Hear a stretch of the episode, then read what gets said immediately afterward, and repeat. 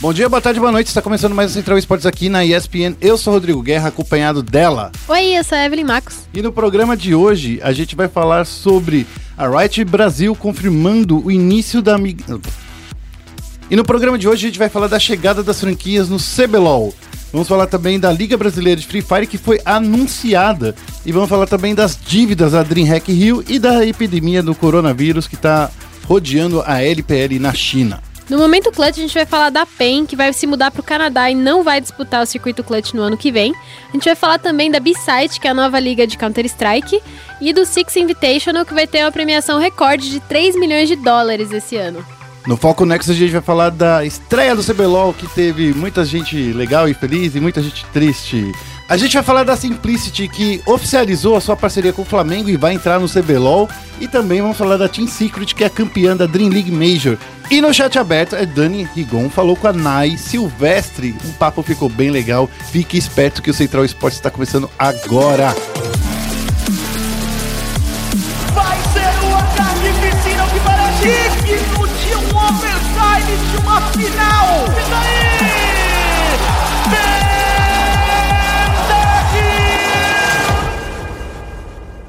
Começando aqui o Central Esportes de aniversário, o centuagésimo, quinquagésimo primeiro Central Esportes, significa que a gente tá no terceiro ano do programa. E aí, feliz aniversário Central Esportes, muito obrigada a vocês por ouvirem a gente por todo esse tempo. É isso aí, olha só, Evelyn, a gente tem aqui um, um belo acervo de programas que você liderou aí nesse tempo. Sim. Que que- Central Esportes já é um bebê de 3 anos. Já é um bebê, Já já é um bebezão. Ele já tá aprendendo a falar o Central Esportes, né? Ou ele já fala? Ele já fala desde sempre, né? Eu acho que ele já ele é o Não, primeiro bebê não. que nasceu falando desde o primeiro dia.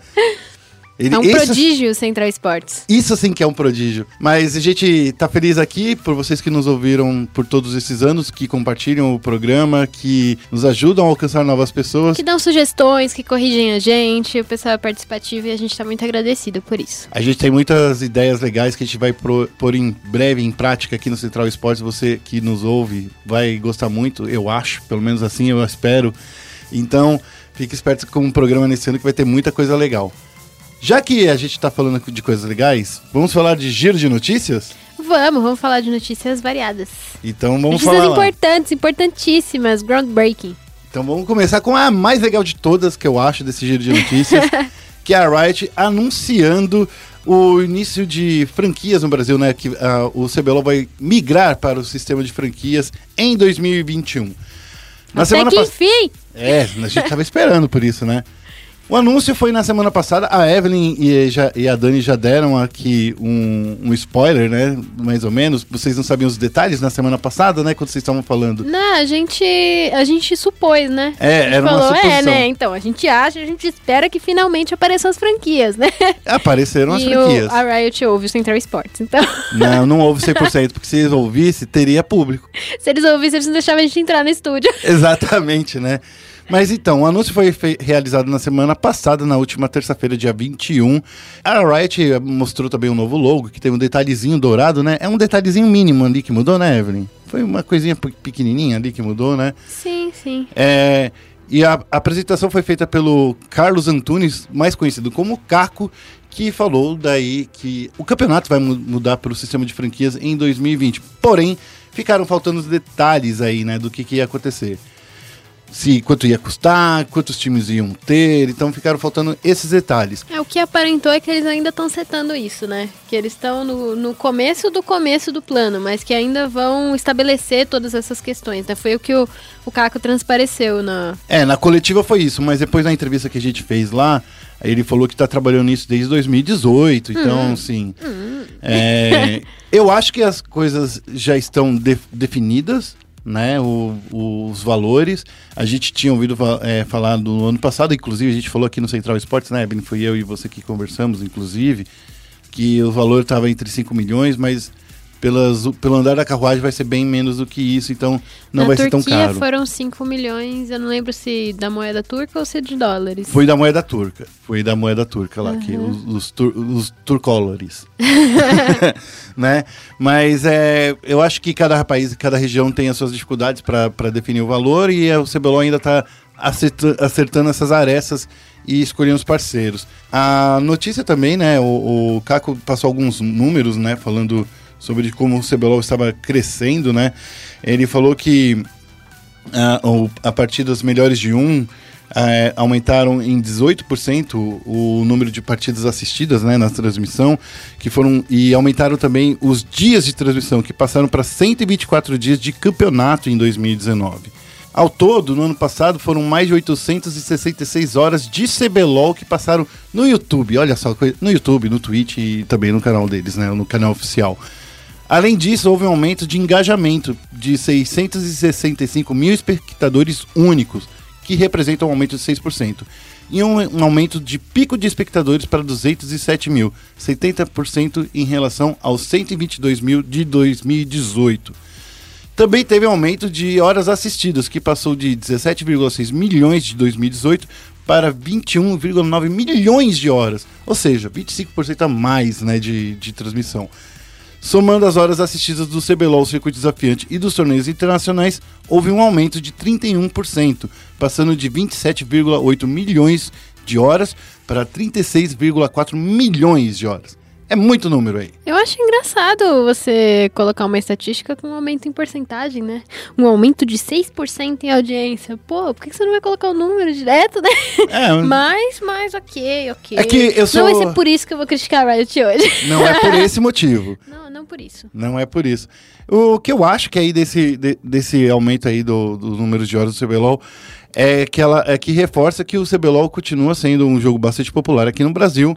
Porém, logo na sequência das notícias, Evelyn, a gente vai ter uma, uma notícia aí que vai mostrar que dá pra crescer ainda mais, né? É, é, eu gosto desses números que eles divulgaram. Eu acho que mostra que o CBLOL tá estável. Sim. Um aumento de 6% não é um aumento astronômico, não é um aumento que segue a tendência dos esportes, que a gente vê que é- são números ridículos, que a Sim. gente geralmente vê nos esportes, mas eu acho que é bem positivo porque é uma, é uma confirmação de que o CBLOL se estabilizou, de que o CBLOL conquistou seu público e é isso aí. E assim, pô, pico de espectadores de 207 mil. Mas foi em jogo do Flamengo, sabe? Isso é realmente um mérito do CBLOL por si só. Eu gosto desses números, mas eu acho que eles, assim, não tem que ser apresentados com a megalomania que o pessoal geralmente apresenta. Eu gosto muito também da ideia das franquias. Eu tô muito ansiosa pra ver é, o que, que a Riot vai fazer com isso. Eu tô muito ansiosa pra saber quais times vão entrar. É, o pessoal tava falando, ah, não sei o que, eu só vejo PEN, NTZ e, e Flamengo e não sei quem entrando. E o pessoal tem que lembrar dos times milionários do circuito desafiante. Sim. A, a Red, que tem a Calunga atrás, a Van Liberty, que tem a Van atrás, a Falco, que também é, é- tem muito dinheiro por trás. Os grupos de investidores deles, né? Que é, um- Sim. que é uma, pessoa, uma grande gente envolvida com dinheiro. Sim, a Redemption, sim. inclusive, a W7M, que passou pelo CBLOL junto com a Redemption, inclusive, né? que- Sim, organizações de fora do LoL, inclusive, né? Sim. A própria W7M. Eu ia falar do MIBR, mas o MIBR não pode, né? Porque já tem a Immortals. Mas o Corinthians poderia, em teoria. Não com a Immortals. Não com a né? Immortals, mas com o uma Corinthians outra poderia. parceira. Outros times de futebol, né? Eu acho que vai ser bem promissor pro CBLOL esse sistema de franquia se ele for adotado da maneira certa, né? Você pode falar um pouco sobre aquela questão de franquias não serem exatamente legalizadas no Brasil, Guerra? Então, é que, não é que é- é- não é legalizada, né? É que no Brasil a gente tem na, na, na lei do esporte que fala que, e esse é um problema que precisa ser resolvido em- é, logo, que toda, todo o modelo esportivo precisa de uma confederação. E, e isso meio que impede que existam franquias, porque as confederações elas abrem os, os torneios para quem quiser participar, mas para isso que você tem que passar pelas é, categorias de base. Por isso que existe a necessidade de uma lei dedicada ao esporte, porque esses modelos de negócios novos, né, significam que não é para existir é, monopólios ao redor do- de certas categorias. Por exemplo, na, na Fórmula 1, como não é uma categoria esportiva brasileira, então a, a FIA pode fazer o, o que ela bem entender. Escolher quem são os patrocinadores, quem são os- os- as montadoras que estão participando. Isso se aplica ao esporte eletrônico por não ser naturalmente brasileiro? Eu, eu acho que a gente precisa estudar bastante essa lei, porque é, o esporte, se você parar para pensar, o CBLOL pode ser considerado uma propriedade intelectual assim como Sim, jogos, sim. entendeu? E ele já foi considerado na, na lei que o Dória vetou. O Dória Exatamente. vetou justamente por isso, por ser considerado uma propriedade intelectual da Riot e não um esporte. Exatamente. Então, assim, eles podem considerar, por exemplo, que isso é uma criação de conteúdo e não necessariamente um campeonato esportivo. Por isso, de novo, eu falo que precisam ser feitos é, a, essa lei. O lance, outra coisa que é legal de falar de franquia, e isso foi uma coisa que o Félix lembrou na semana passada, é que quando a franquia da LCS foi criada, a Riot criou também uma associação para os jogadores porque essa associação visava justamente defender os interesses dos players, né? Não só pra, pra, dos, do, dos times e da própria Riot, e por isso que existe uma associação de jogadores que é independente da Riot, inclusive, tá? O Bjergsen e o Double Lift são considerados é, membros, é, como posso dizer, cabeça de, dessa franquia, de, dessa, dessa associação, assim como o Taco é um dos criadores da Counter-Strike Professional Players Association. É, Association. Nossa, lembrei do nome, hein? é um nome difícil. Então, assim, é por isso que é necessário, porque hoje como existe, né? Hoje como está, a gente tem a BCDE que, sendo bem honesto, né? Visa só os times, né? Não visa nem a Riot. E às vezes nem eles. Nem eles mesmos, que eles não se... Não, não se... Às vezes não se bicam muito bem, né? Exatamente. E nem a Riot, né? Nem os interesses da Riot e nem o interesse dos jogadores, né? Eles ficam lá no, no, no interesse dos clubes. Eles falam que não, mas a gente sabe que não, no final das contas é assim. Então eu acho que é, é bom para regularizar todo esse cenário, para todo mundo ter a chance, para todo mundo ter os seus direitos. Por exemplo, uma coisa que eu, eu nem gostaria muito de falar, mas é, essas jornadas de streaming, por exemplo, é, que o Xande veio Você comentando. vai entrar nessa treta, Não, não. Guerra? não, não, mas é uma coisa que daria para regularizar, por Uhum. exemplo, colocar em contrato quantas horas semanais. Hoje já existe isso, né? Mas colocar um, um limite saudável para os jogadores não passarem por um es- um estresse mental. É, eu acho que isso daí tudo se resolve na conversa, não precisa de existir uma lei sobre isso, mas só uma conversa, tá bom? É, e, eu, e- e entre outros assuntos, por exemplo, é, o tempo de férias. Quatro meses, segundo o, o- o Lucas da INTZ, ele acha que é muito tempo de férias. E realmente, se você comparar com qualquer outro emprego CLT, quatro meses de férias, eu também gostaria de ter, ter quatro meses de É, férias. só que são quatro meses de férias, sendo que em temporada eles jogam 14 horas por dia, né? É, mas mesmo assim, É, né? é. Uma coisa não substitui a outra, né? É, tinha que regularizar tudo, né? Mas eu Exatamente. entendo, eu entendo o que você diz. É, é isso, né? Eu acho que de franquias a gente vai ouvir muito mais no, no decorrer desse ano. A Riot promete novidades em breve, assim como tudo, né? Ela promete. Vamos ver aí o que vai acontecer antes do torneio começar, antes da, da, da franquia começar. É, só pra fechar esse assunto, é, eu acho que tem muitas arestas ainda que precisam ser definidas, tanto que o público precisa entender o que são as coisas, quanto a Riot é, decidir, definir e anunciar. Né? Eu acho que a questão da segunda divisão é uma questão muito importante. É, quais times vão entrar, é, quantos times vão entrar, que também tem uma dica de que pode ser que aumente o número de times do CBLOL, que não sejam mais oito. É, como que a liga vai fazer para não ficar acomodada, entre aspas, por conta dessa franquia. Tem várias coisas é, a serem definidas ainda. E eu acho que vão ser discussões muito legais que vão acontecer nos próximos meses aí. Tem muita coisa pra gente ficar atento, além do, do óbvio, né? Do, do sistema de franquias. Lembrando atento, que- Vamos ficar atento. Lembrando que, que do segundo split para o primeiro split de 2021 não vai existir rebaixamento, né? Porque 2021 já começa né, a, a nova, a nova franquia, novo modelo. Então a gente tem que ver aí direitinho como vão funcionar as coisas, inclusive no decorrer desse ano. Mas já falamos de LoL, agora vamos falar de outro joguinho que tá é, ganhando holofote, ganhando público, ganhando várias coisas nesses últimos meses, que é o Free Fire. O Free Fire anunciou seu próprio CBLOL. não tem como não fazer associação, né? Porque a gente vê que os modelos eles acabam sendo parecidos. Mas o Free Fire agora vai ter a sua liga brasileira oficial, que vai ser a Liga Brasileira de Free Fire, a LBFF. A Garena é, fez um evento na última sexta-feira aqui em São Paulo, lá nos estúdios Quanta, que é onde tem o estúdio do CBLOL também, para anunciar essa nova liga é, de Free Fire, que vai ser uma liga fechada, que vai ser uma liga é, com seus times definidos e com um calendário fixo também. É, essa liga vai estar disponível pra gente assistir, para os players jogarem também a partir de 2020, já começa nessa semana, né? Começa no dia 1 de fevereiro, e a sua primeira etapa vai até março de 2020. O vencedor dessa dessa etapa vai garantir sua vaga no Champions Cup na Indonésia em abril. Então já tem torneio internacional aí e a Garena mostra que tá chegando nos esportes com o pé na porta. A LBFF vai contar com três splits por ano, onde o primeiro vai acontecer entre janeiro e março, que é o que já está anunciado, que vai dar vaga para a Champions Cup em Jakarta, na Indonésia. E o segundo split vai começar em julho, e reza a lenda aí que vai de julho até setembro. E o terceiro ainda não teve a sua data divulgada, que vai ser é o campeonato que vai definir a equipe que vão defender o Brasil no Mundial. Mundial igual que aconteceu no ano passado aqui no Rio de Janeiro, só que a gente não sabe ainda onde vai ser, sabe sim, vai ser A no Brasil. É isso no que a gente Brasil. sabe. É só isso, Isso a gente sabe. É, vai ser no Brasil. A Liga Brasileira de Free Fire também vai ter três divisões, a Série A, a Série B e a Série C. E por enquanto a Série B ainda não tem times, né? Essa segunda divisão do Free Fire ainda não tem. Porque como que eles vão fazer? Vão ter os times da Série A, e quem cair da Série A vai pra Série B, e quem subir da Série C, que vai ser uma série com milhares, centenas, dezenas de times, é isso? É, a Série C são, é, é- vai ser formada com 50 times que eles são considerados novos entrantes, né? Uhum. Então, assim, é, por exemplo, não é a Luz Grandes, não é a Black Dragons, né? Não é a Loud, são novas equipes que vão entrar pela Série C.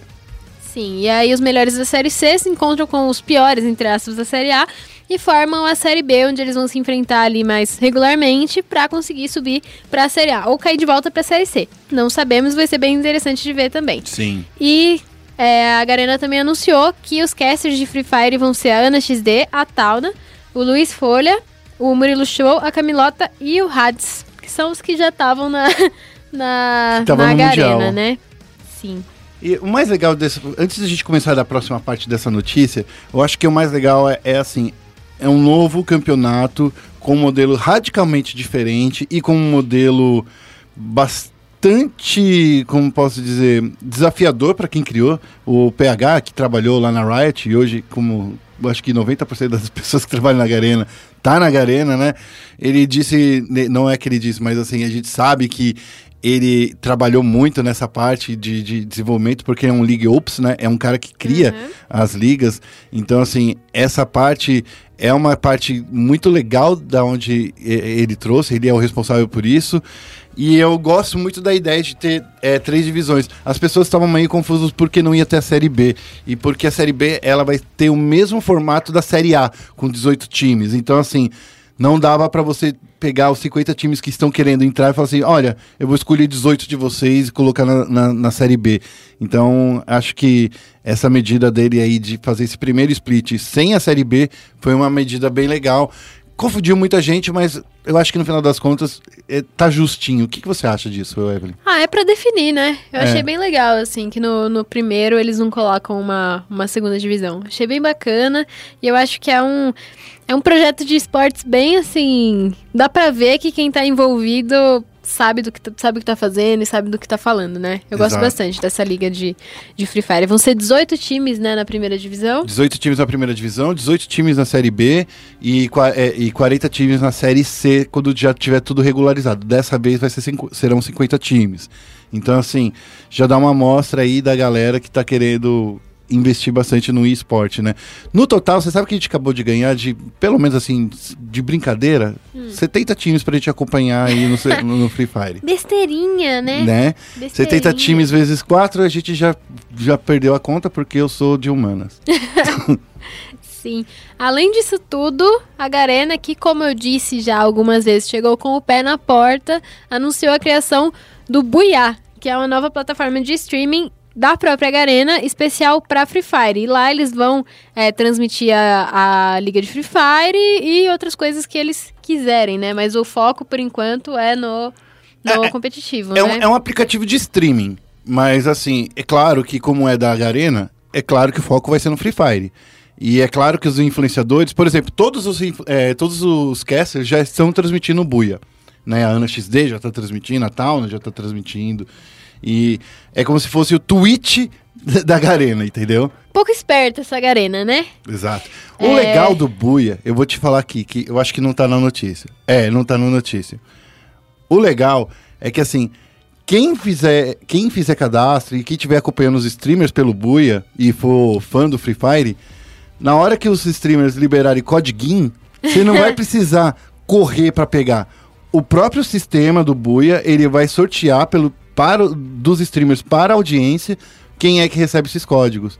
Então, assim, ou se o streamer definir, de, ah, eu quero dar o código pro, pra Evelyn. Então a Evelyn, ele já escolhe lá a Evelyn no chat e manda o código pra ela. Ela não precisa ligar no Free Fire. Na próxima vez que ela logar no Free Fire, ela já vai estar com vai o tá código lá. incluído. É, então, um pouco boba essa Garena. É, vale lembrar também, com essa, essa questão de que eles estão com a própria plataforma de streaming, que o Free Fire arregaçou com todos os recordes de audiência do YouTube no Brasil. Sim. Né, o Mundial de Free Fire pegou 1 milhão e 200 mil seguidores, seguidores não, espectadores simultâneos na, na final. E a Pro League teve 1 milhão, 1,03, né, 1 milhão e 30 mil por aí. E a Pro League de Free Fire, a segunda edição, teve 736 mil, que eu acho que foi quando a gente começou a olhar pro Free Fire e pensar, meu Deus, o que é isso, né? Nesses 700.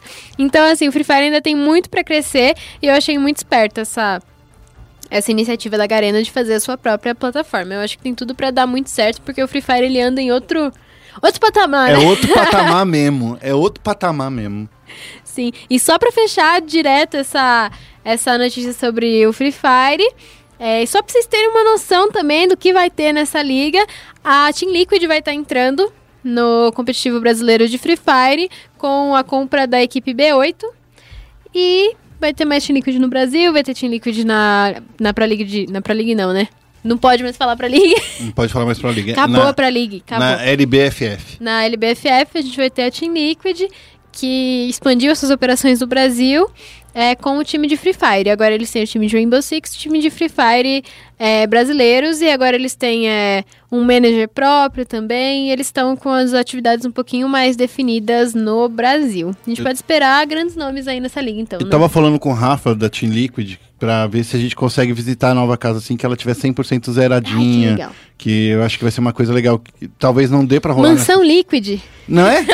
Por falar em mansão, a gente, pra- já que a gente tá emendando aqui, falando um pouquinho de Free Fire, lá no site você vai encontrar uma entrevista que eu fiz com o Play Hard, quando eu fui lá na mansão da Loud. Mansão gigante. É legal de verdade a Mansão Loud? Olha, eu vou te falar assim, se eu morasse na piscina, eu já estaria feliz. Você morasse em uma das quadras poliesportivas? É, eles têm uma quadra poliesportiva, tem duas piscinas, tem uma, um ofurô, tem um salão de festas gigante e tem a parte que eu mais gostei foi a cozinha, que é muito cheirosa. As meninas lá fazem comida delícia. Eu queria almoçar lá. Tem uma sala secreta também que eu vi no vídeo que eles prenderam o Play Hard tem. por 24 horas. E eles quase foram mandados embora, tadinhos dos influenciadores, né? Tipo, a Babi, imagina a Babi indo embora, sa- saindo de lá, tadinha. Eu acho que ninguém ia gostar muito disso. Pra complementar uma notícia que acabou de sair no, no, no- no início do dia dessa segunda-feira, a Los Grandes, que não estava relacionada na LBFF, está sim participando por- intermédio de uma parceria que eles fizeram com a Black Dragons. Então, assim, eu até, até tirei uma foto do, do, do estúdio que aparece o logo da Black Dragons. Eu não sabia que a Black Dragons não estava é, oficialmente no, no Free Fire, porém, né, eu não tinha reparado, porque como no estúdio era muito lugar para muito, muito, muito time, né? O estúdio é lindo, maravilhoso, gente, vocês precisam ver. É, eu, eu tinha não, não tinha percebido a falta do Los Grandes. Então a Black Dragons tá ali. Só para E outra coisa para avisar, vocês que gostam de seguir os detalhes, Corinthians, o a Loud, a PEN e a, a PEN e a Liquid, elas estão na parte superior ali do, do estúdio. Então, Clubismo! o quê? Por que, que eu tô falando de clubismo? Não, é, se você fica na parte superior do negócio, é que você assim. Ou a liga tá sendo clubista com eles. Ah, não, mas era isso que eu ia falar. Esses são os times, inclusive a B8 é, era um dos times que estavam no top 4 brasileiro. Então, assim, dá pra falar que eles colocaram por andar os times como vão crescendo, né? Como vão subindo, assim, na, dentro da liga. Isso daí foi da, na, última, na última etapa, né? Da, da Pro League. Então, fiquem espertos aí, meus amigos, que tem muita coisa de Free Fire aí pra gente falar. Sim, agora a gente vai falar de uma coisa não tão legal, né? A DreamHack Rio ainda deve para a Arena Carioca, pro Flamengo e NTZ. Aconteceu o seguinte, na última semana, o Gabriel Melo, nosso redator é, dedicado Melhor à do mundo. polêmica, que ele gosta de polemizar, não, brincadeira. Ele descobriu que a DreamHack é, brasileira ainda tem muitas dívidas a serem é, ressarcidas, né, a serem é, firmadas aí. São diversos valores contratuais que chegam a 2 milhões de reais. Entre esses valores, eles devem para a própria marca da DreamHack, eles devem também para a Arena Carioca, para o Flamengo e para a INTZ. A gente chegou a entrar em contato com diversos fornecedores da DreamHack que alegam não ter recebido nenhum centavo da organização, da Fergé, que era responsável pelos pagamentos. É, o Paulo Ribas, que é o atual presidente da Fergé, respondeu a gente e também o Felipe Alves foi tentado entrar em contato na semana passada e decidiu, optou por não responder aos nossos questionamentos. Só para você ter uma ideia, o valor da NTZ deveria ser em torno de 10 mil, mesmo para o Flamengo. E além disso, quem vencesse, né, que rolou um show match entre NTZ e Flamengo, o vencedor ganharia 15 mil reais e o perdedor, o vice-campeão, ganharia 5 mil. A matéria está lá no nosso site, está em destaque lá, são muitos os valores. A DreamHack está devendo muita coisa, está devendo inclusive para a DreamHack. É, DreamHack pague o aluguel, quer dizer, Ferge, né? Ferge, né? Que é, que é a dona da marca, que é, quer dizer, a dona não, né? Porque ainda não pagou, sendo você não paga, você não é dono da marca, né? Mas está devendo ali. Além disso, eles estão devendo também é, a, o aluguel da Arena Carioca, que segundo a Secretaria Especial do Esporte do Rio de Janeiro, que é, declara que o pagamento da guia de recolhimento da União, a GRU, não foi pago até o momento. Então, assim, tem aí muita coisa. A Fergé precisa. É, já respondeu também. Eles falaram que é, estão entrando em acordo com algumas pessoas, mas que a responsabilidade não é inteiramente deles, mas também de quem organizou o evento. Eles jogaram tudo isso nas costas do Felipe Alves. Felipe Alves é esse que eu volto a dizer que não respondeu às nossas tentativas de contato. A gente fica aqui, a, a gente abre de novamente aqui o nosso, nosso espaço para dizer que a ESPN está disposta a ouvir o lado do Felipe Alves, mas ele até o momento não entrou em contato com a gente. Evelyn, é mais uma história do, do polêmico caso da DreamHack que a gente percebeu que era um evento que, na minha opinião, deveria ter sido cancelado antes mesmo de chegar a, a, ao público, né? Porque faltando duas semanas, nem 5% dos ingressos tinham sido vendidos, pelas informações que a gente obteve. É, foi essa toda essa federação querendo fazer graça e se tombando toda, né? Só que foi um tombo que, assim, a gente vê responsabilidade no esporte eletrônico, né? A gente tá é. nesse meio há um tempinho e a gente vê pessoas sendo responsáveis, organizadores de torneios sendo responsáveis, empresários sendo responsáveis. Mas se você quer entrar e se você quer ser respeitado, você não faz uma coisa dessa. E o que aconteceu foi que eles pegaram o nome, né, a licença de marca de um dos campeonatos de uma das um dos eventos de games mais, mais incríveis do mundo, né? Que é a DreamHack, que é a maior lamparina do mundo. E fizeram o que fizeram, né? É, a, a DreamHack, eu acho que até a gente usou o sujeito de jeito errado, né? Porque não é DreamHack, né? DreamHack é a organização gringa. É que é, Rio, é né? DreamHack Rio de Janeiro, que é uma, que é, é uma, uma, é, uma, é, um... é a marca brasileira e é nessa Sim. marca brasileira onde estão as dívidas. A gente não pode jogar as dívidas para todo, é, todo mundo. Tanto é que o, o Paulo Ribas que é o atual presidente da Fergé, ele diz que a, a, a Fergé é parte responsável, mas também o Felipe Alves, que foi quem tocou o projeto. Então tem essa, tem essa parte aí que a gente precisa é, notar. E por isso que a gente colocou DreamHack Rio. Porque uhum. é a DreamHack Rio que está devendo. Né? Não é só a Ferjet, tem várias pessoas envolvidas aí. Sim, o, o comitê organizador, né, do DreamHack Rio, acho que dá pra gente falar é. desse jeito, tá devendo então pro Flamengo e pra NTZ, tá devendo para esses prestadores de serviço, que são assim, desde o pessoal que estava Na é, faxina. Que estava operando os radinhos que os seguranças estavam usando no evento, até o pessoal da faxina, até o pessoal que estava fazendo a iluminação, assim, o pessoal não foi pago.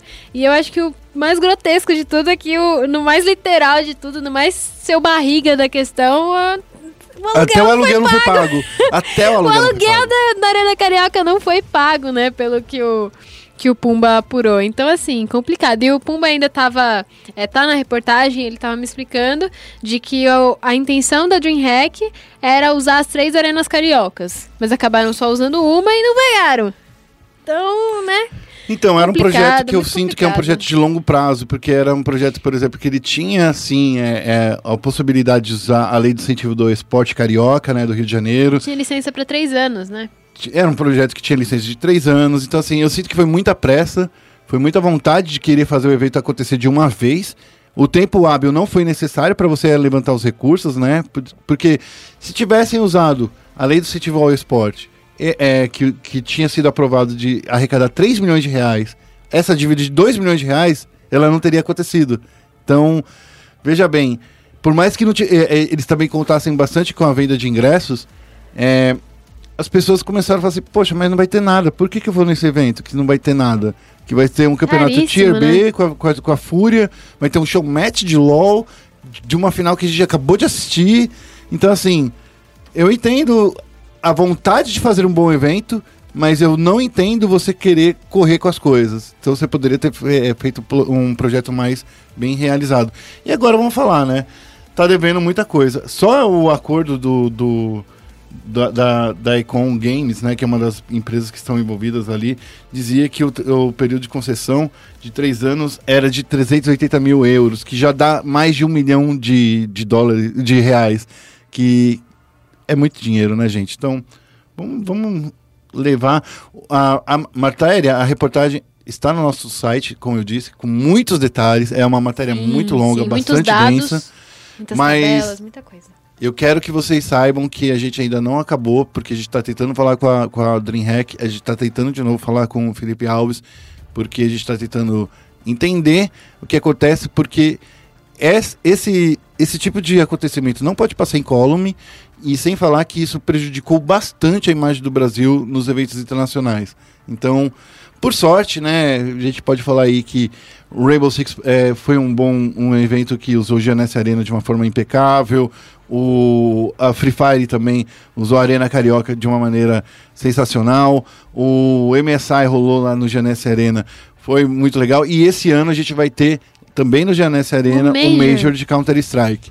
Então, assim, tem muita coisa acontecendo. Pena que pro estado carioca do Rio de Janeiro esse tipo de coisa vem para sujar ainda mais a imagem do- de quem é carioca. A gente sabe que isso não é culpa do- dos cariocas nem do estado do Rio de Janeiro. Nesse caso, nesse caso em específico, né? Mas enfim, são coisas que acontecem e agora a gente tem que continuar em cima para não acontecer de novo, para mostrar para todo mundo como é como não se faz um torneio de esportes no Brasil. Sim, complicadíssimo. E agora a gente vai viajar para a China para falar de outra coisa complicadíssima e que não tem a ver necessariamente com negligência das pessoas, mas com uma medida é, emergencial e alarmante, assim, que aconteceu lá na LPL, que é a Liga Chinesa de League of Legends. A LPL, é, eles estavam passando por uma pausa do Ano Novo Lunar, que é o Ano Novo Chinês, né, que é aquela festa maravilhosa que acontece todo ano na China, e a, LP, a LPL estava em pausa por causa dessa festa. O retorno estava marcado para o dia 5 de fevereiro, mas por causa da epidemia do coronavírus lá na China, eles tiveram que adiar a volta da LPL, ou seja, a coisa tá muito feia lá na China, tá muito preocupante. E isso, assim como toda questão séria que acontece no mundo, né, tá afetando o nosso meio dos esportes eletrônicos. É, a LPL teve essa, esse adiamento por tempo indeterminado e essa decisão foi oficializada no último sábado. É, pelas contas da LPL, né, eles divulgaram no mundo inteiro de que realmente não tem previsão de voltar à liga enquanto eles não conseguirem garantir é, o bem-estar e a saúde de todo mundo que está envolvido nessa liga. A comunidade já estava cogitando esse adiamento, principalmente depois que o Clear Love, que agora é treinador da EDG, passou a correr o risco de desfalcar a equipe na segunda rodada, que seria essa rodada que foi adiada, por estar na, na cidade de Wuhan, que vem sendo considerada como o epicentro do coronavírus, né? E aí foi isso, a LPL tá protegendo os atletas deles. A situação tá muito, muito, muito feia na China. É, apareceram alguns vídeos, assim, na minha timeline de gente, assim, caindo e já morta, assim. Ah. Teve aquela questão do... Da sopa É. de morcego também, você viu Não, isso? isso? é fake news. Ah, isso tá. é fake news. Eu- utilidade pública central e esporte. Te- então, Isso é xenofobia que tá sendo é, então. disseminada, porque no mundo inteiro eles estão falando que... Ah, não lembro mas a qual é doença é de origem animal. A doença, a, a coronavírus é de origem animal. é Sim, que a, a notícia que está surgindo pela, pela, internet é o lance do, do- de pessoas que comeram, entre aspas, porque não é verdade, A sopa de a morcego. sopa de morcego. Gente, isso não é, é. É grotesco, não é. Isso não é verdade, não acreditem nisso. Não, o pessoal comia sopa de morcego. Mas, não, não, é era isso que estava acontecendo. É, o que eu ouvi foi que é, alguma, algum animal que estava sendo vendido ilegalmente passava essa doença. Hum. E aí, assim, é humano, né? É os manos fazendo as É humanagens. um humano fazendo coisa de, de humano. Mas, claro, nada se justifica, né? É, já são quase 2 mil casos de coronavírus lá na China. É, mais de 50 vítimas fatais, mais de 50 pessoas já morreram de coronavírus por lá.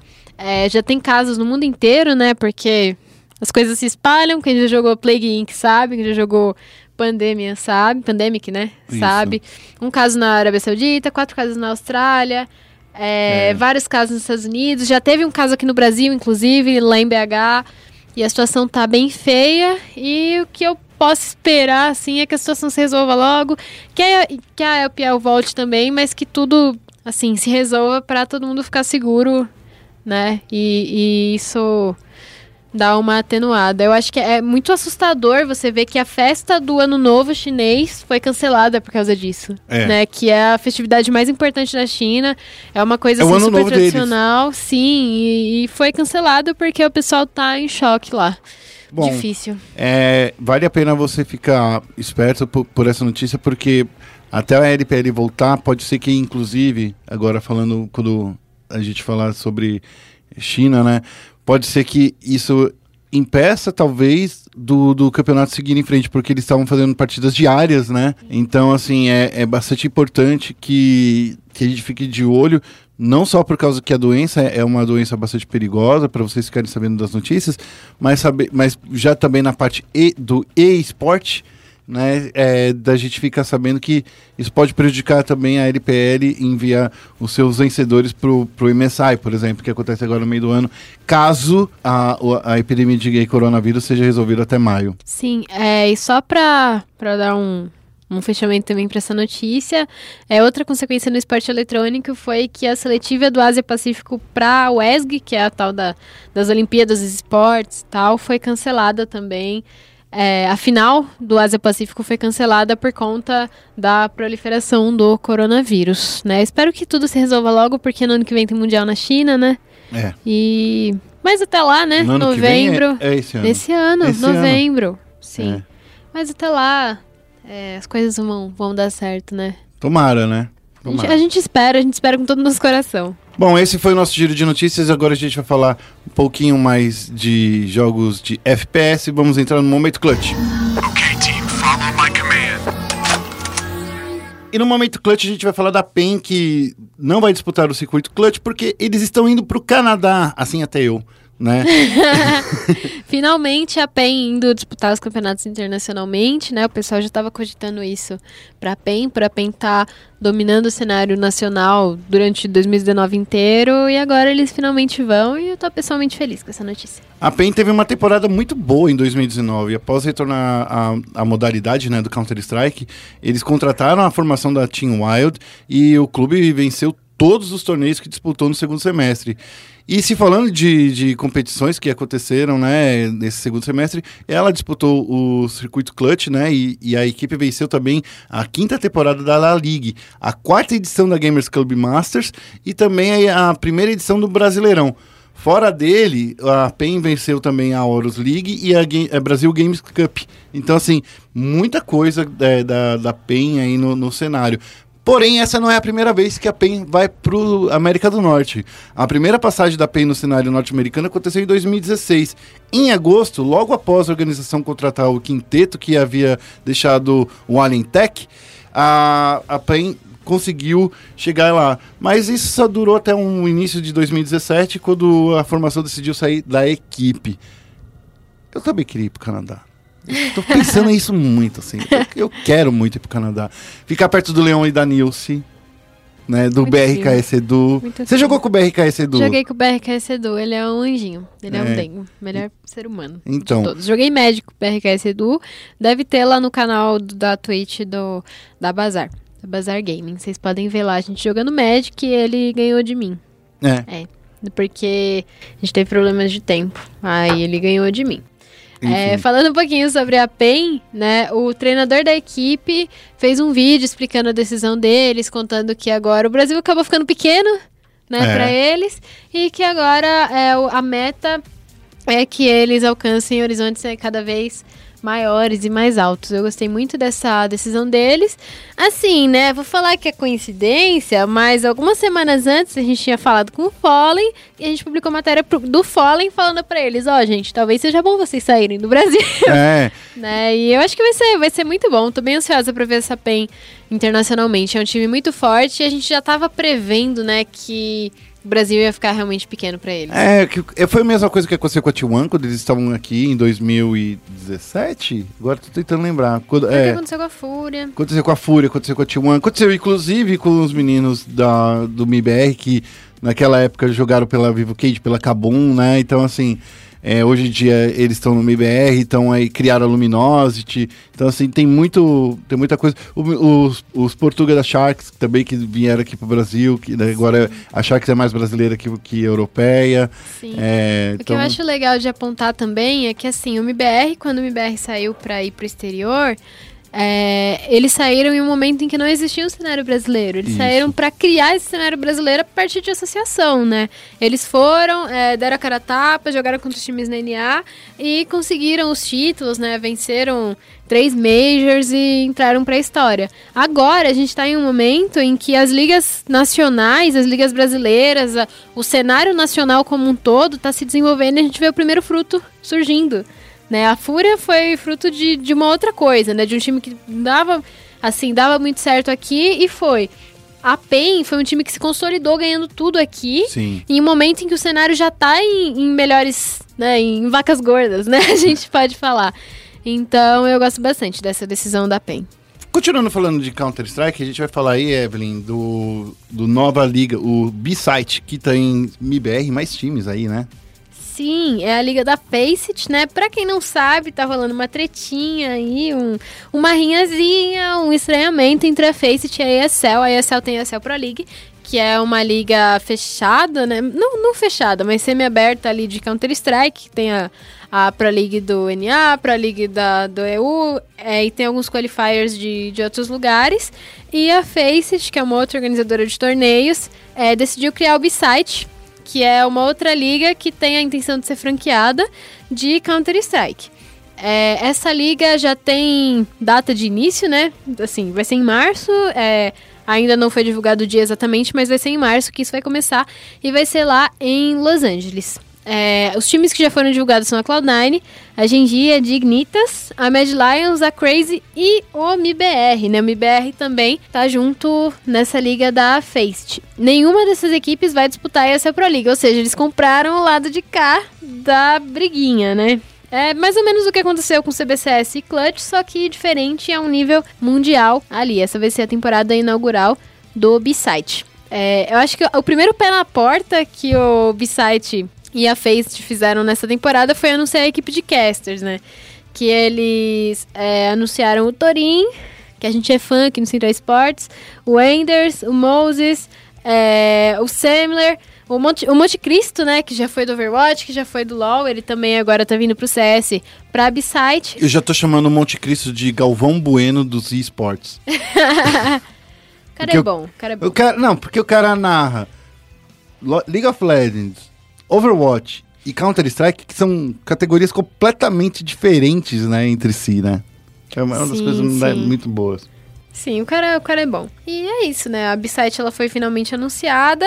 É, a taxa de franquia vai ser de 2 milhões de dólares é, inicialmente. E como toda franquia, vai ser uma taxa que é, significa propriedade parcial da liga. Né? Eles são sócios da liga, esses times, e têm direito à participação de lucros, assim como os jogadores também vão ter participação nos lucros nesse, nessa liga. Eu acho interessante porque a Associação de Jogadores de Counter-Strike, que tem o Taco, é, anunciou apoio à ESL, né? Tipo, na semana passada. Sim. E aí. Mas eu acho bom, eu acho. Vamos ver, né? Bom, Vamos a ver. gente tá numa área cinza aí, porque a Valve já proibiu qualquer campeonato exclusivo de, de é, que limitasse a participação de alguma forma de existir, né? Assim como ela é, proibiu que a, a Pro League de, de, de Counter-Strike fosse uma liga fechada, sem acesso, ela também ela, ela pode até tirar a licença do, da Faceit para realizar torneios. Lembrando, esse, a licença da Valve ela é necessária porque sem a licença, nenhum organizador de torneio pode fazer um campeonato daquele determinado jogo. É, tanto aqui no Brasil quanto lá, lá fora. Se a Valve olhar, por exemplo, para o Clutch e para o CBCS e falar assim, com isso que vocês fazem configura é, franquia, vocês não têm direito a fazer isso, né? Eles não falam Exclusividade. franquia exatamente. Não, não, é que não pode ser- dizem. É, não pode ter um campeonato com exclusividade de direito de imagem e também nem cobrar entrada de, par- é, de participantes. É isso que ela disse da última vez. Então, assim, é, é uma coisa complicada. Vamos ver aí. É, só para o pessoal se situar também, é, a B-Site ela vem como meio que continuidade da ECS, que era uma liga que já concorria de certa forma com a ESL Pro League, só que os, dois, os times das duas ligas participavam, né? É, até onde eu entendi, eu acredito que seja isso mesmo. É, os times, eles vão, esses seis times, eles vão poder participar de todos os outros campeonatos que eles quiserem, mas não vão poder participar da ESL Pro League. É, Então, assim, vão estar lá nos Majors, acredito que vão estar na, nas Blast Pro Series também, é, outros torneios assim, WESG e tal, mas na ESL Pro League não vão estar. Então eu acho que não configura como exclusividade, mas a Valve pode dar uma chiadinha e eles estão no direito deles, afinal, parquinho deles. E tem outra coisa, a Blast Pro Series também trabalha no formato de franquia, mas esse é um formato de franquia anual, né? E assim, é, não é que a, a Blast proíbe de você participar de outros torneios, ela só pede assim, já que você vai participar daquele final de semana, né, do nosso torneio, que você participe daquele final de semana do nosso torneio. Então eles já liberam o calendário tanto antes.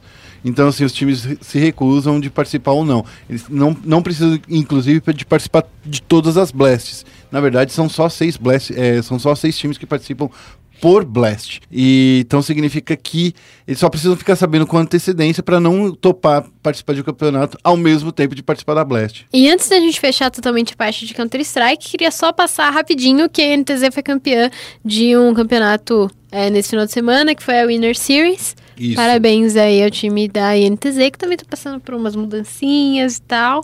Mas parabéns aí ao pessoal. Agora vamos falar um pouquinho de Rainbow Six? Vamos falar aí, vamos falar do Six Invitational, que vai ter a premiação recorde de 3 milhões de dólares. Essa é a primeira vez, né, que acontece uma premiação tão grande aí e o, o Rainbow Six Siege, né, vai começar com seu maior torneio agora em fevereiro. E esse valor de 3 milhões representa um aumento de 50% em relação ao prêmio de 2 milhões do ano passado.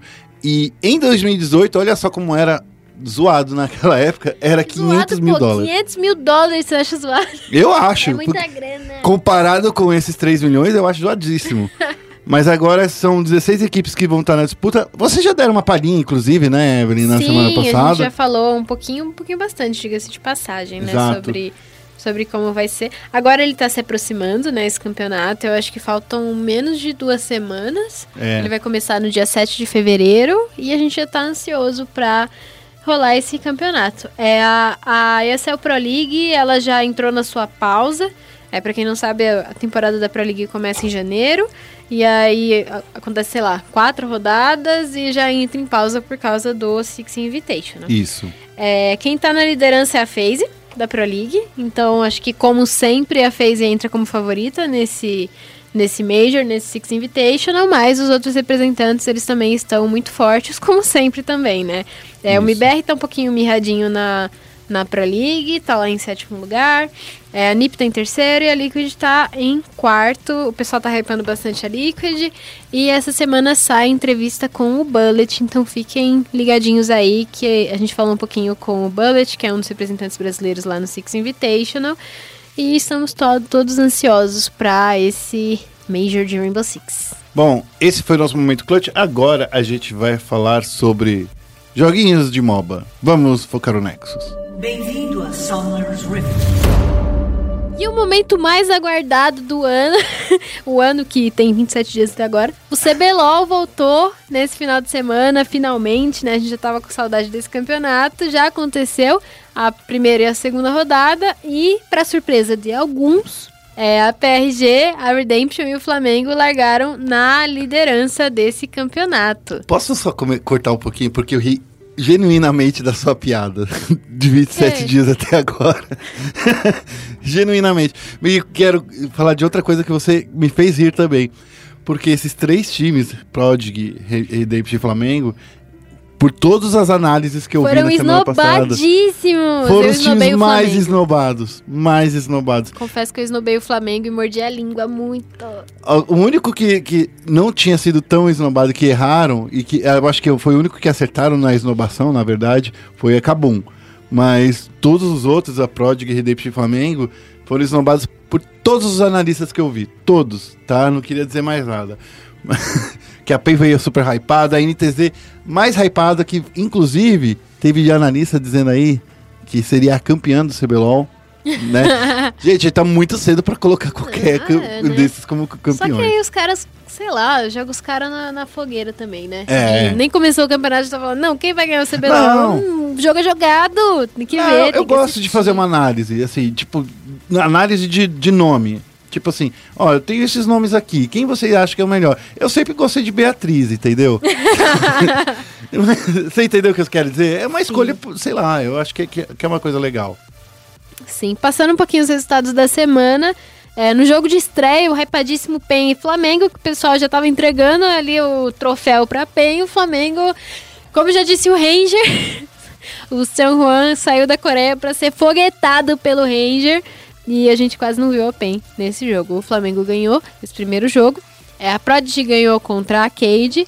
A Redemption ganhou da NTZ, que aí surpreendeu bastante o pessoal. Sim. É, a Fúria ganhou da Kabum, aí Isso já não surpreendeu mais tanta gente. O Flamengo ganhou da Vivo Cage, Prodigy ganhou da Fúria, RDP ganhou da Kabum e a PEN ganhou da INTZ.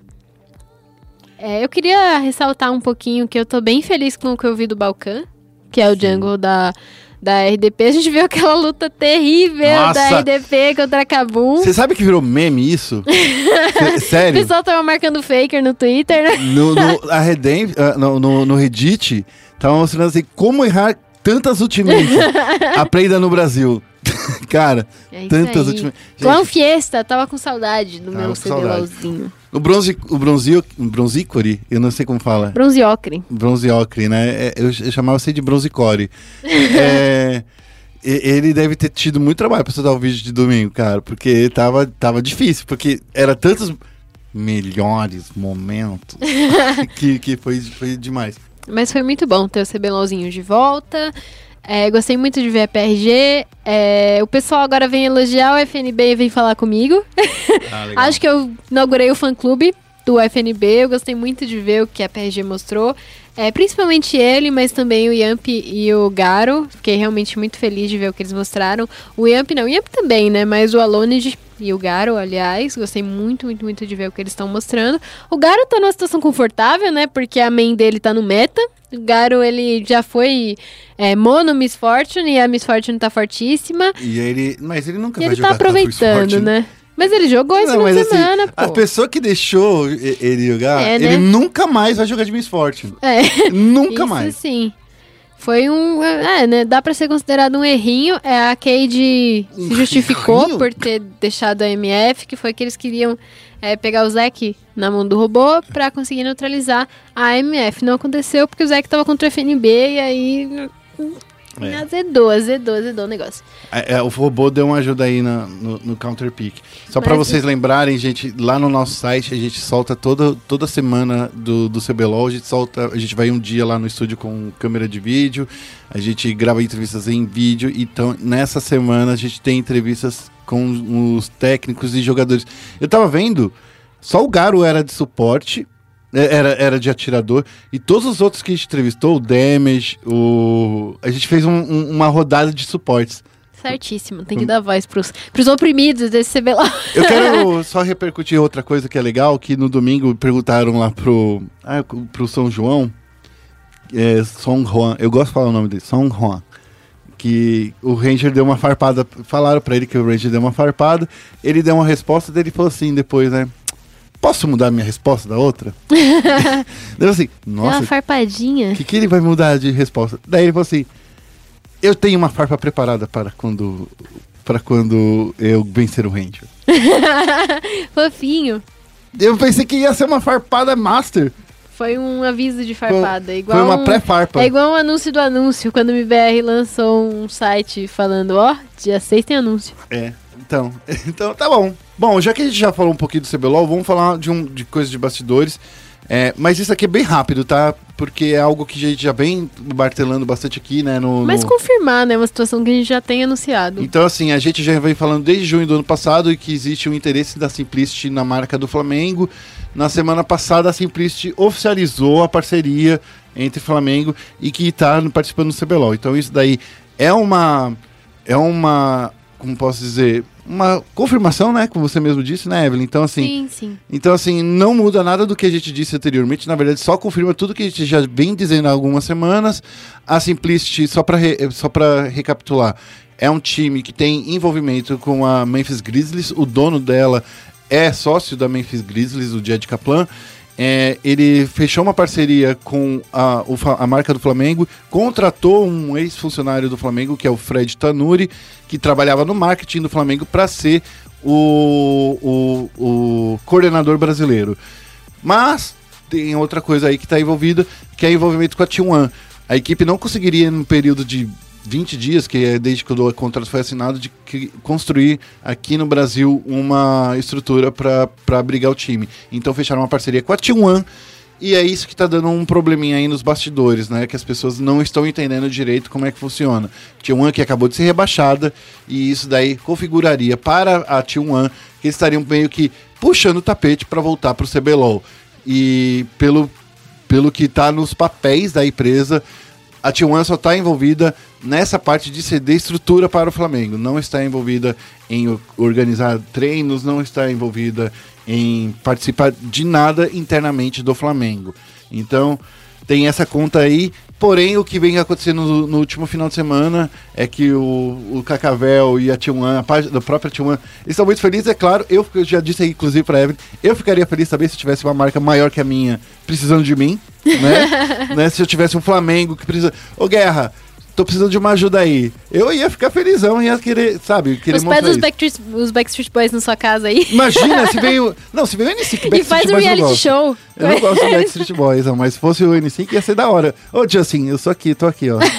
Tô aqui, sou seu Se amigo. quiser um espacinho na, na Vila Prudente, no Ipiranga, Exatamente. só chamar o, o Guerra. É isso aí. É, o Fred, inclusive, falou disso na coletiva, de que o envolvimento da Team One é na, só cedendo o centro de treinamento deles, que eles gostaram muito que é lá no Shopping Day e tal, é um espaço muito legal, a gente conheceu ele também nesse último ano e bem Que- bacana. Que esse- dá bastante exposição pra marca do Flamengo, Sim, né? sim. Porque é isso que Dá eles pra você ver querem. o pessoal jogando lá, é, Exato. é bem bacana. O Diogo, inclusive, falou que a estrutura é muito boa, que dá pra utilizar muito bem. Então, essa é a questão. Acontece que agora, assim, as pessoas estão estranhando o entrosamento do Cacavel. Então, assim.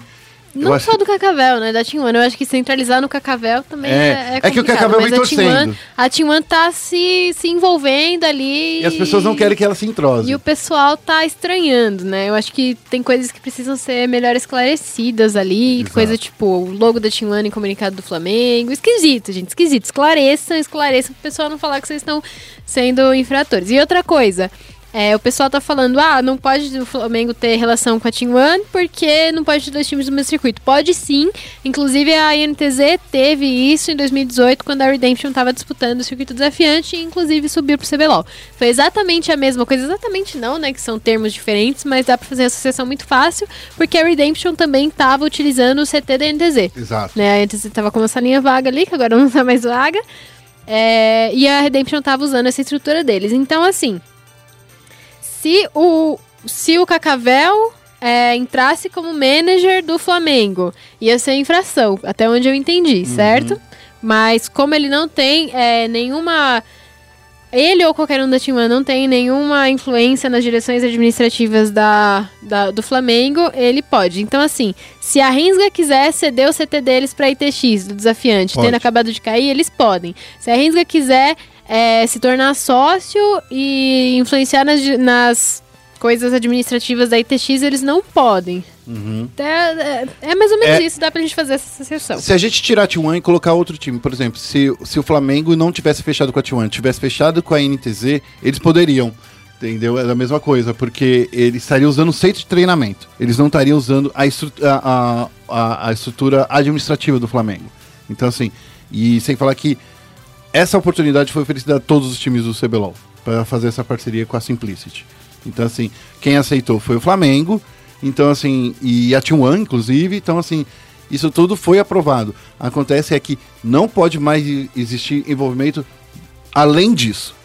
O terceiro treinamento é para treinar, é para trocar ideia, não é para passar informação, não é para fazer mais nada. E se Cara, tiver problema de ética, eu imagino que o pessoal vá estar em cima também, né? Foi o que eu disse, inclusive, na, na sexta-feira, é, no Twitter. Se você me segue lá, arroba guerra, você vai ver que eu fiz uma thread explicando bem, basicamente, o que, que aconteceu. Tem, tá tudo escrito isso, inclusive na matéria que eu publiquei algumas semanas atrás. Então, assim, dá uma lida de novo na parte, principalmente, que fala do envolvimento com a T1 e o Fred Tanuri. Sim, vamos fechar um pouquinho então a parte de LoL? Vamos. vamos focar o Ancient rapidinho pra terminar o nosso podcast de hoje?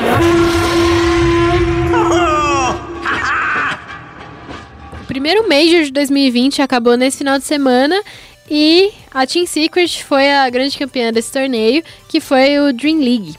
É, foi o primeiro Major de 2020, mas foi o segundo Major do Dota Pro Circuit 2019 para 2020. E com isso, é, a Team Secret já cavou ali seus pontinhos pra, quem sabe, tá no The International 9 lá em agosto, né? Em Isso. agosto que rola o Geralmente The isso. International. Pra conseguir é, esse título de campeã da 13ª temporada da Dream League, a Team Secret desbancou a Evil Genesis por 3 a 2 de virada nessa grande final.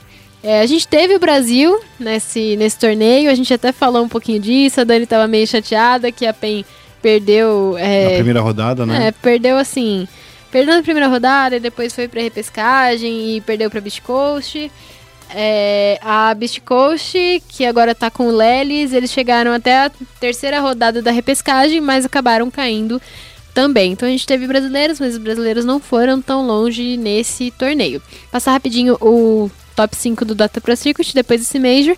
A TNC Predator tá em primeiro lugar com 5.300 pontos. A Vit Gaming tá em segundo com 5.100. A Secret agora tá em terceiro com 4.850. A EG com esse vice chega a 4.350 e a Invictus Gaming tá com 3.000 pontinhos. Tô com raiva que tem China em tudo que é lugar. não, brincadeira, gente. Não tô com raiva. Que não, é- não é isso? xenofobia, não. Não, mas Ao assim, vivo, quer dizer, gravadinho. gravadinho. é porque, poxa, a Invictus Gaming é muito boa em tudo. É que o Dota é muito forte na China, né? Eu acho É. que faz muito sentido não, que, eles o- são muito que bons. os eles- chineses estejam Imagina se a Invictus. Gaming resolve investir em Free Fire. Aí ferrou pra nós, né? Ah, aí é meu lá Deus. de... Deixa a gente É. ganhar alguma coisa. Bom, é, esse aqui foi a nossa, nossa parte que eu e a Evelyn participamos. Porém, fica aí, porque tem mais um pouquinho pra você. Antes de terminar a nossa parte regular aqui do, do Central Esportes, é, eu queria deixar só uma notinha de. é, uma notinha falando né, sobre a morte do Kobe Bryant, que foi um grande nome do esporte mundial que faleceu nesse final de semana. Eu acho que qualquer modalidade de esporte tem que se lembrar desse.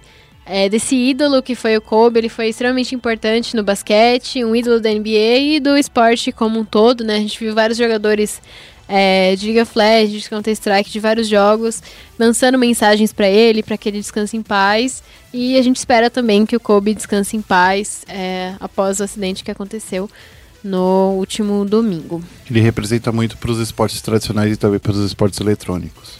Sim, com isso, a gente chama vocês pra ficar é, com o nosso chat aberto, que hoje é com a Nai. É Isso aí, a Nayara Silvestre, que é do Hearthstone, e a Dani Chan fez uma entrevista. Segue aí. Oi, pessoal, estou aqui com a Nai é, no chat aberto dessa semana. A gente vai falar um pouco de Hearthstone. Fala aí, Nai. E aí, Dani? Bom dia, boa tarde pra quem tá escutando a gente, boa noite. Boa noite. É, tem gente que escuta a gente na academia. A gente tava falando de academia. Inclusive, vou, se eu não der no programa, vou dar agora um beijo pra Kika, do Voxel, que ela escuta a gente fazendo esteira.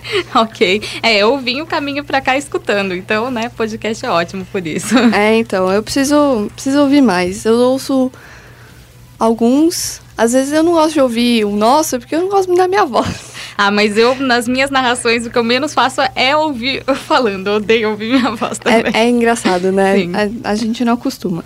Bom, a Nai é uma narradora e jogadora de Hearthstone. E ela foi a única brasileira, é isso?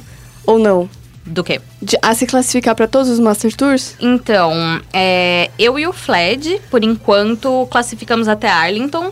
Eu já classifiquei pra de Bali também, e o Fled ainda não. Mas falta uma semaninha, tô crente que o menino vai classificar. Então, assim, é, nós somos, por enquanto, os únicos jogadores da América Latina louco. que nos classificamos a todos. Bom, a Nai vai falar um pouquinho como ela chegou no Hearthstone e um pouquinho da carreira dela. Então, como é que, como é que foi isso? Você jogava desde criança? Você começou a jogar mais adulta? Então, é, meus pais, eles é, tinham um Master System, né? Então eu comecei desde que eu me lembro por gente. Só que eu sempre é, preferi jogar jogos de computador mesmo.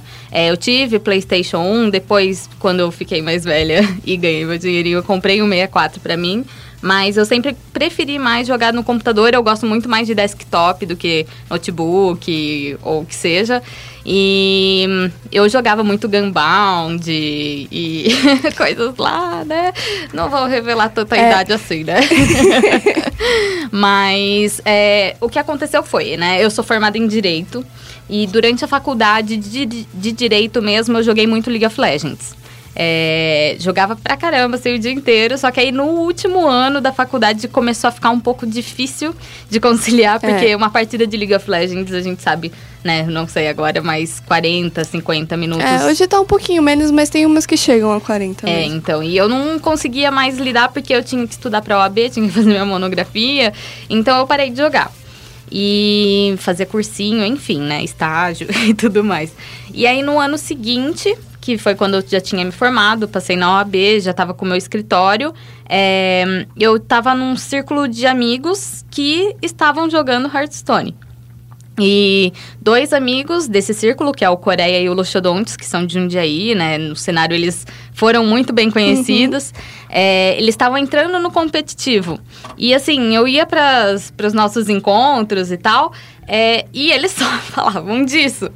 E aí eu comecei a ver eles jogando, eu falei, poxa, e eu via que as partidas duravam, sei lá, 10, 15 minutos máximo.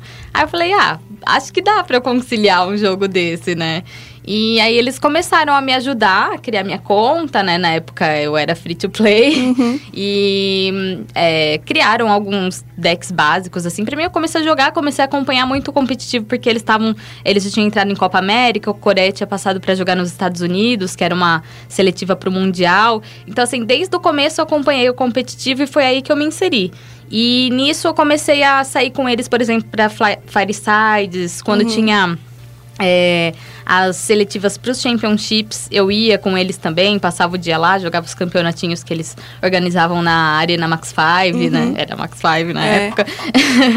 então, desde o começo, é, já fui para pro lado competitivo, nunca fui muito casual no jogo. E você é uma pessoa competitiva? assim? Muito. muito, muito? De ficar brava quando dá desconnect? Ah, sim, assim, eu fico brava, é, mas não assim de perder. Eu fico mais brava quando eu jogo mal ou coisa do tipo. Eu quero. É, tudo que eu pego pra fazer, eu quero ser a melhor. então, assim, se for pra fazer mais ou menos, eu prefiro nem fazer, sabe? É, eu lembro quando, pra quem não, não viu, mas a gente tem uma entrevista com a Nai de um ano e alguma coisa atrás, não sei, de como ela começou a narrar e tudo mais, e na época ela focava mais na narração, e como foi decidir também investir o mesmo tempo na, no competitivo. Então, é, eu não sei exatamente quando que eu me dei esse clique, sabe? Só que era assim, é, eu vim, quando eu entrei pra narração, é, não só eu, mas todos os casters que vieram na minha geração, a gente teve um pouco de é, preconceito no começo, digamos assim, porque a gente veio da era Marduk, né? Então essa transição de caster no começo foi bem difícil pra gente, porque todo mundo perguntava deles, do Soneca e do Vini, que eram ótimos casters, e saíram e a gente entrou pro lugar. E é, demoraram pra começar a aceitar a gente no cenário, assim, como narradores, comentaristas ou o que seja. E aí eu pensei comigo, eu falei, meu, como que eu posso mostrar que, tipo, eu não sou uma menininha que tá ali porque sim, sabe? Eu falei, quero mostrar que eu sei jogar o jogo. E eu acho que foi meio que pra provar pra mim mesma, sabe? Tipo, é, você pode ser boa e você pode demonstrar isso pros outros. E aí, no começo do ano passado, é, a Blizzard ela lança, lançava, pelo menos esse ano ainda não teve, é, um campeonato do modo livre. E os, aí você tinha que pegar a top 100 Legend, tinha que terminar entre os 100 primeiros do servidor, e aí você ganhava um convite para jogar o campeonato. E aí eu falei, ah, tô de férias aqui, eu tava em Ilha Bela na época, a gente ficava Tô muito aqui na praia. a gente ficava a noite na casa sem fazer nada. Eu comecei a jogar. E aí, no fim, eu consegui pegar o top 100. Aí, eu joguei o campeonato e fiquei em 17 lugar. De 100 pessoas jogando, né? E eu falei, ah... Tipo, fui bem, né? Primeira vez que eu peguei pra jogar um campeonato mesmo. Antes eu já tinha participado da WSG feminina, tinha ganhado a, a qualificatória brasileira, né? Aí do- da americana eu não cheguei a passar. Mas assim, é, esses campeonatos pontuais eu sempre joguei. Mas aí quando eu peguei pra competir mesmo foi quando é, lançaram as Master Tour ano passado. Porque o que, que acontecia? Antes das Master Tour, aqui na América Latina a gente só tinha Copa América. Como eu era narradora, eu não podia jogar, né? E então nunca tive essa brecha antes. Aí quando lançaram as Master Tour, eu entrei em contato com a Blizzard, né, com os meus chefes, e perguntei se eu, é, como eu narrava Grandmaster já na época, eu perguntei se não teria problema de eu jogar as Master Tour, porque não tem nada a ver com a Grandmaster. Assim, claro, se eu ganhar eu entro É. pra Grandmaster, né, mas enfim. E eles falaram que não, que pra eles era um ótimo, tipo, era ótimo ter, ter essa referência, né? E aí eu comecei a jogar é, a primeira foi as qualificatórias para Las Vegas. E assim, a Blizzard ela foi implementando o sistema. Hoje a gente tem é, single elimination nas qualificatórias, né? Antes era suíço de sete Meu Deus. rodadas. Então, assim, e assim, era num meta que era contra o Warrior. Então, você ficava um dia jogando um campeonato. Hoje você joga três em menos de, sei lá, 10 horas, sabe? Mas enfim. Aí na época, é, tava na época do Bomb Warrior e eu gostava muito do deck. Aí eu fui, fui, fui, não conseguia classificar. Tipo, às vezes chegava assim, fazia um top 8, mas não, não ganhava. E na época tinha que ganhar pra passar, né? E aí acho que faltando duas semanas pra terminar, aí eu consegui minha classificação. É, e aí eu fui pra Las Vegas, mas antes começaram as de Seul. E acho que, tipo, na segunda semana eu já classifiquei. Foi muito mais rápido. E como, assim, a, pra quem também não sabe, a- houve uma mudança do- dos campeonatos, né, com o fim da Copa América. É, de 2018 para 2019, a Blizzard criou as Master Tour. Só que ela tem um negócio de você passou, mas você que tem que se virar pra ir competir. Claro. E aí, Hearthstone, como a maior parte dos card games e até fight, fighting games, quando não é em equipe, é mais difícil ter essa questão de patrocínio, equipe. E aí você foi conseguindo conquistar o espaço e agora você tá com a Bazar. Como é que. Isso. Que? É, eu tô com a Bazar desde o ano passado, né? É, tive minha renovação de contrato agora em janeiro e vou ficar com eles até dezembro, pelo menos. E assim, é realmente uma questão muito complicada. E a gente, é, isso a gente é uma coisa que a gente bate bastante de frente com a Blizzard. Porque, por exemplo, ela vai fazer o bundle para arrecadar mais dinheiro para aumentar o prize pool de todas as Master Tour. Ano passado, só de você participar, você ganhava 500 dólares. Só que assim, 500 dólares, dependendo do lugar, até paga a passagem, né? Mas assim, a maioria, Não. convenhamos, não. Pra Bali, por exemplo, passagem pra. Ah, pro outro lado, assim, Ásia, Oriente e tal, é super caro. Sim, não dá. E aí, esse ano anunciaram que vão aumentar para 850 dólares. Já melhorou Uhum. bastante, né? E aí, só que assim, até agora eles não lançaram o bundle, faltando uma semana pro, pra Master Tour acontecer. E, e eles também não, não dão incentivos pros times contratarem os jogadores, sabe? Então, assim, acaba fazendo uma endeusação dos jogadores que estão na Grandmaster, porque ganham um dinheiro muito bom quem está lá já só de participar.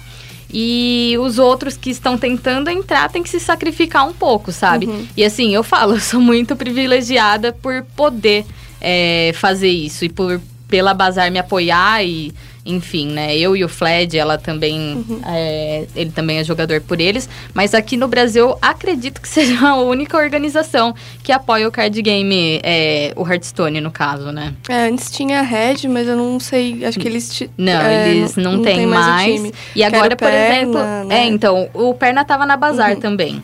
E aí ele saiu esse ano. E, por exemplo, o Reise, que é o nossa referência de Hearthstone, tá sem time. Uhum. Tá, é, e ele, ele tá no Grandmasters ou não? Não, ele foi rebaixado na Ah. última temporada, Ah, né? pô. Mas com certeza tá tryhardando aí pra voltar. É, falando na questão do- das Master Tour, o legal das Master Tour é ir competir fora em lugares muito diferentes. Então Claro. você já foi para os Estados Unidos, né? Uhum. Aí pra Coreia Isso.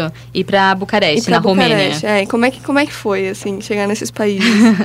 Então, é, eu sempre quis ir pra Ásia, sempre tive muita vontade. Agora eu não tenho mais é porque a viagem é muito cansativa.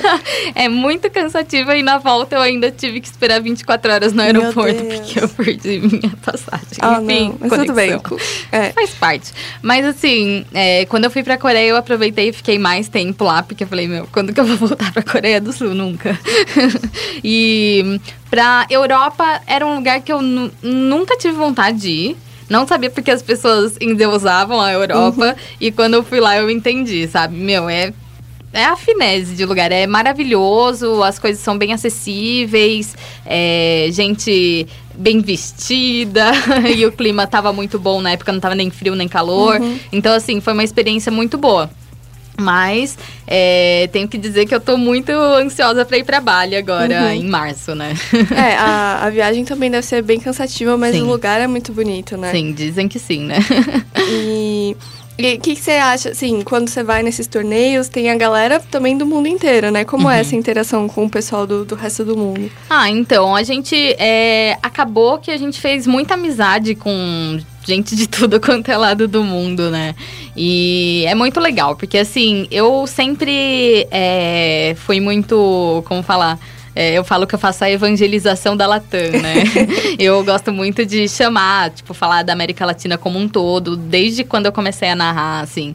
E eu gosto sempre de juntar todos os Latãs, fazer uma foto, tentar fazer alguma coisa, é, alguma interação para o pessoal passar a conhecer mais é, quem a gente tem representando a gente, quem é possível, por exemplo, o Empanizado, que é um mexicano, entrou na Grandmaster agora, eu já conheci ele de Copa América, uma pessoa super humilde, assim, é, e é- acho muito legal isso, sabe? E a gente acaba se encontrando, eu falo espanhol, então ajuda bastante, né? Falo inglês, então, mas assim, a gente Tipo, eu tenho amigo da Itália, da França.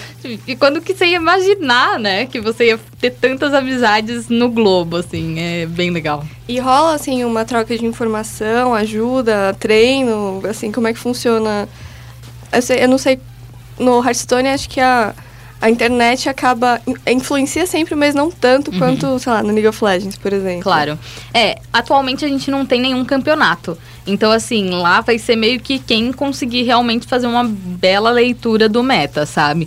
É, a gente troca bastante informação. A gente tem o nosso grupo de tryharding para as qualificatórias, né? É, por exemplo, por exemplo, para Bali. Faltava só duas semanas e eu só consegui classificar semana passada com o meu quinto top 8.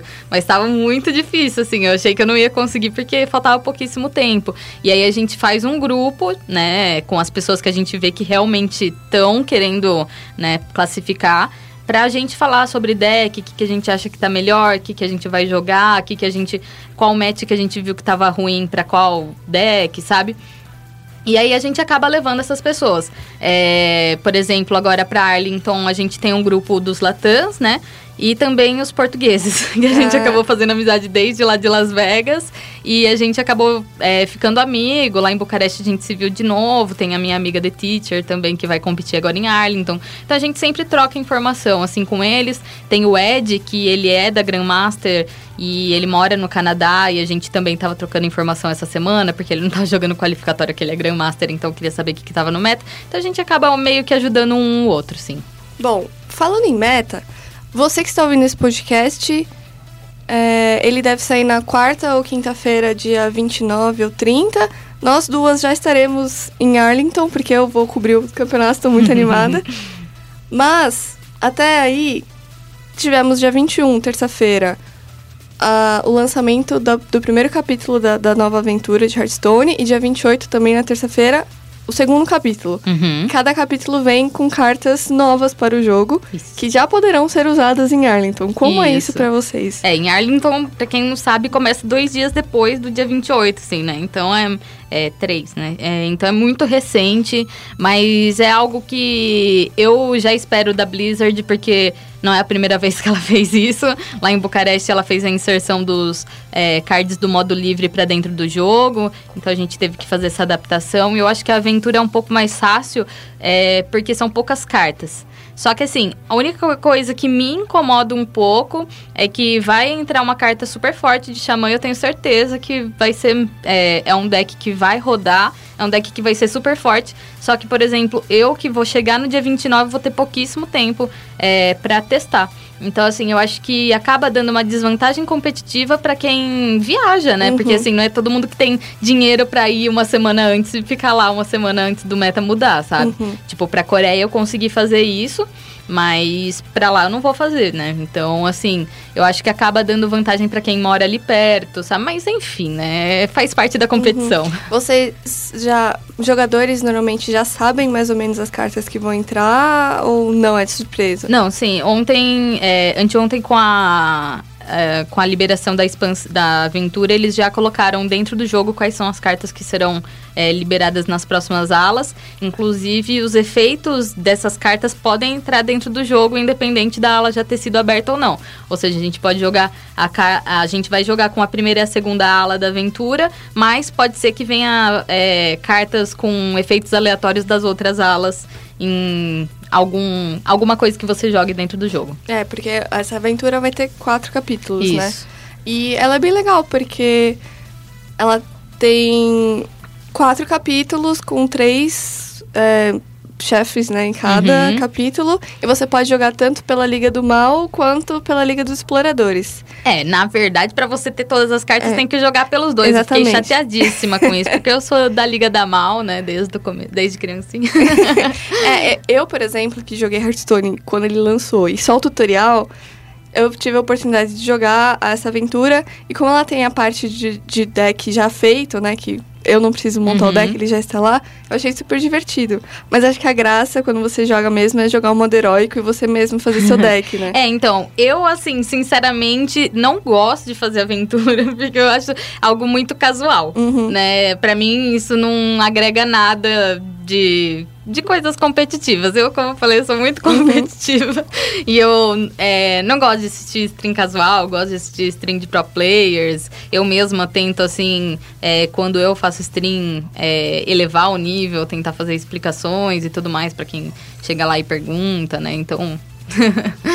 E por enquanto do que você já viu, que, que heróis. É herói que fala, né? Hum, Que- o quê? Ou, assim, os personagens que vão estar fortes, assim, tipo. As classes. Isso, as classes. Quais classes vão estar mais fortes, assim, pra Então, Arlington? pra mim, Ladino é imbatível. Não, nem sei se vai entrar alguma carta da aventura, mas não importa. Ladino tá muito forte. Eu acho que a Blizzard até, até vai ser um alvo de nerf, mas acredito que ela faça depois de Arlington ainda. Mas tá muito forte. E a gente tá treinando bastante, como o treino, como esse podcast lança só depois eu vou falar. Não, a gente tá treinando bastante com o Mago, que a gente acredita que vai é, bater bastante com meta. Nosso, é, nossa estratégia é banir Ladino, porque independente da composição ser boa ou não, o deck é tão bom que às vezes ele ganha até nas bad matches, sabe?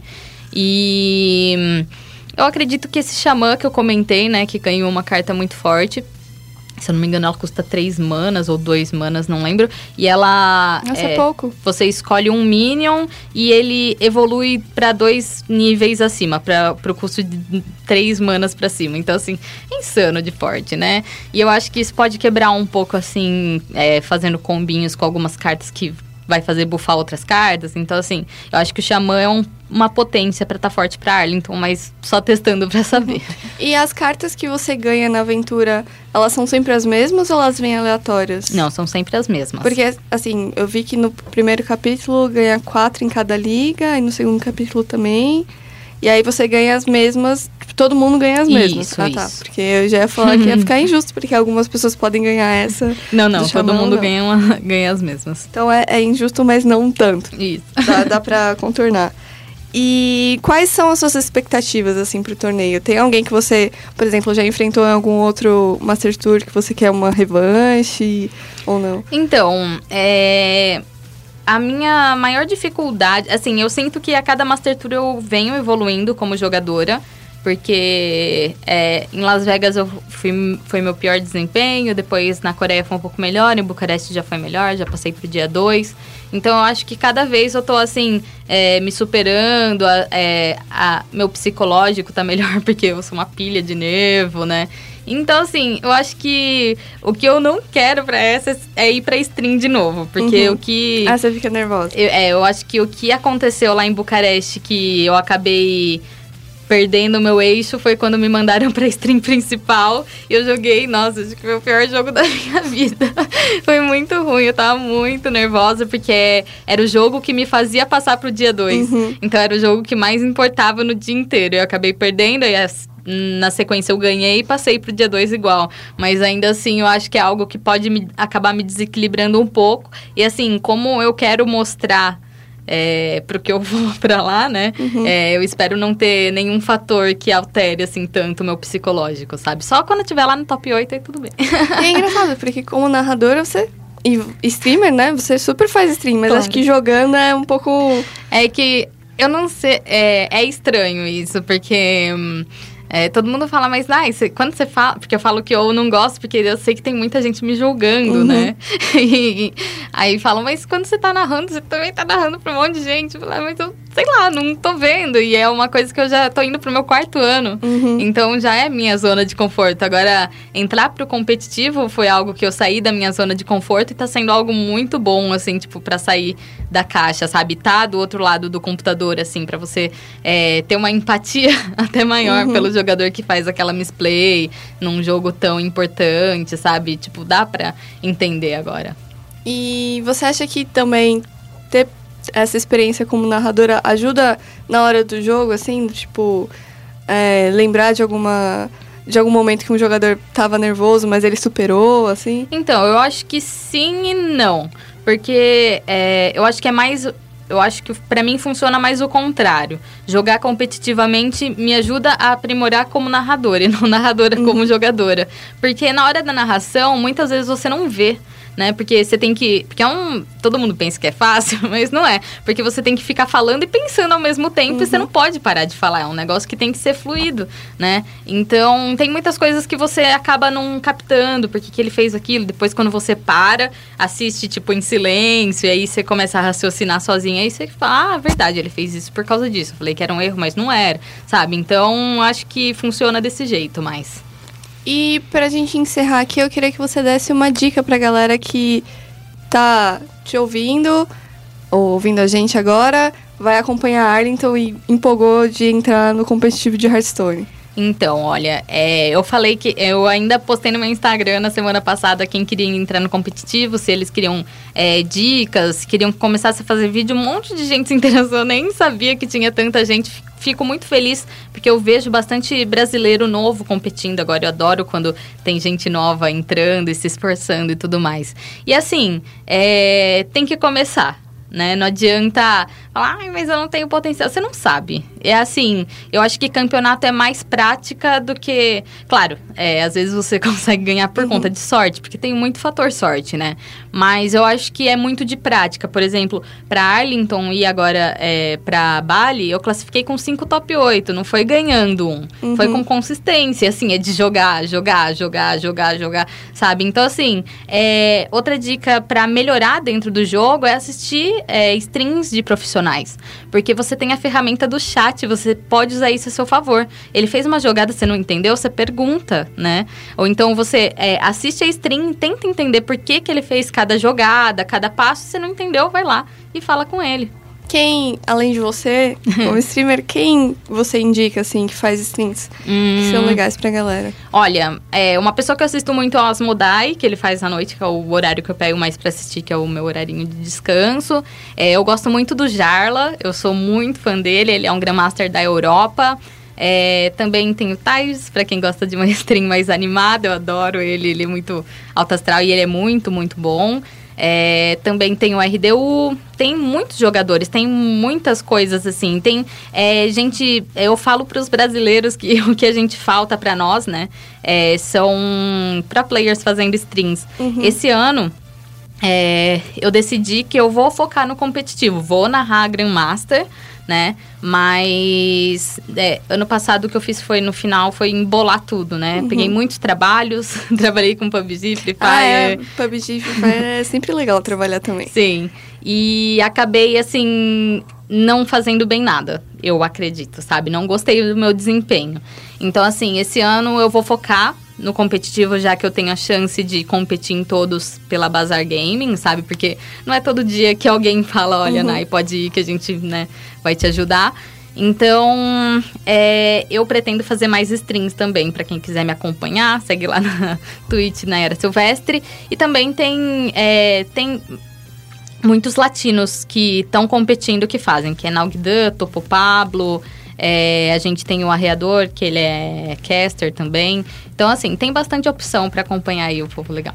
E pra quem não sabe por onde começar dentro do jogo, assim, que, que classe você indica ou algum deck pra pessoa pesquisar as cartas, assim? Hum, olha, um deck bem baratinho, bem legal, é o Face Hunter. Todo mundo adora. E você tá com dúvida, é só ir na cara, bater face e GG. Olha só, é, eu vou, vou atrás desse também, porque eu baixei Hearthstone de novo. Ó. Vou tentar jogar as aventuras, pelo menos, até, até Arlington. ok.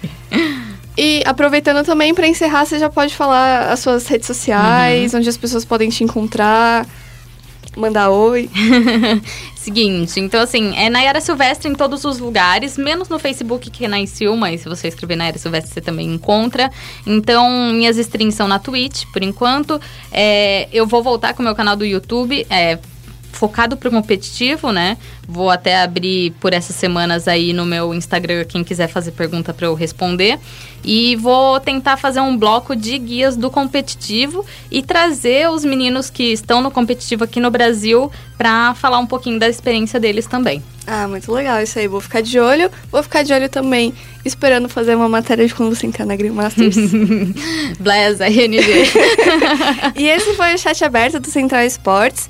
Eu sou a Dani Rigon. Você pode me achar lá no, no Twitter por Dani Chan, com X e underline no final. No Instagram não tem um underline no final. Estamos lá sempre postando foto de gatos. Inclusive, ontem tomei um arranhão do meu gato. ah, eu vi no É. Twitter. E você também pode seguir a SPN no Twitter, SPN Esportes BR e no Facebook também. Lembrando que é SPN, porque a vida precisa de esporte.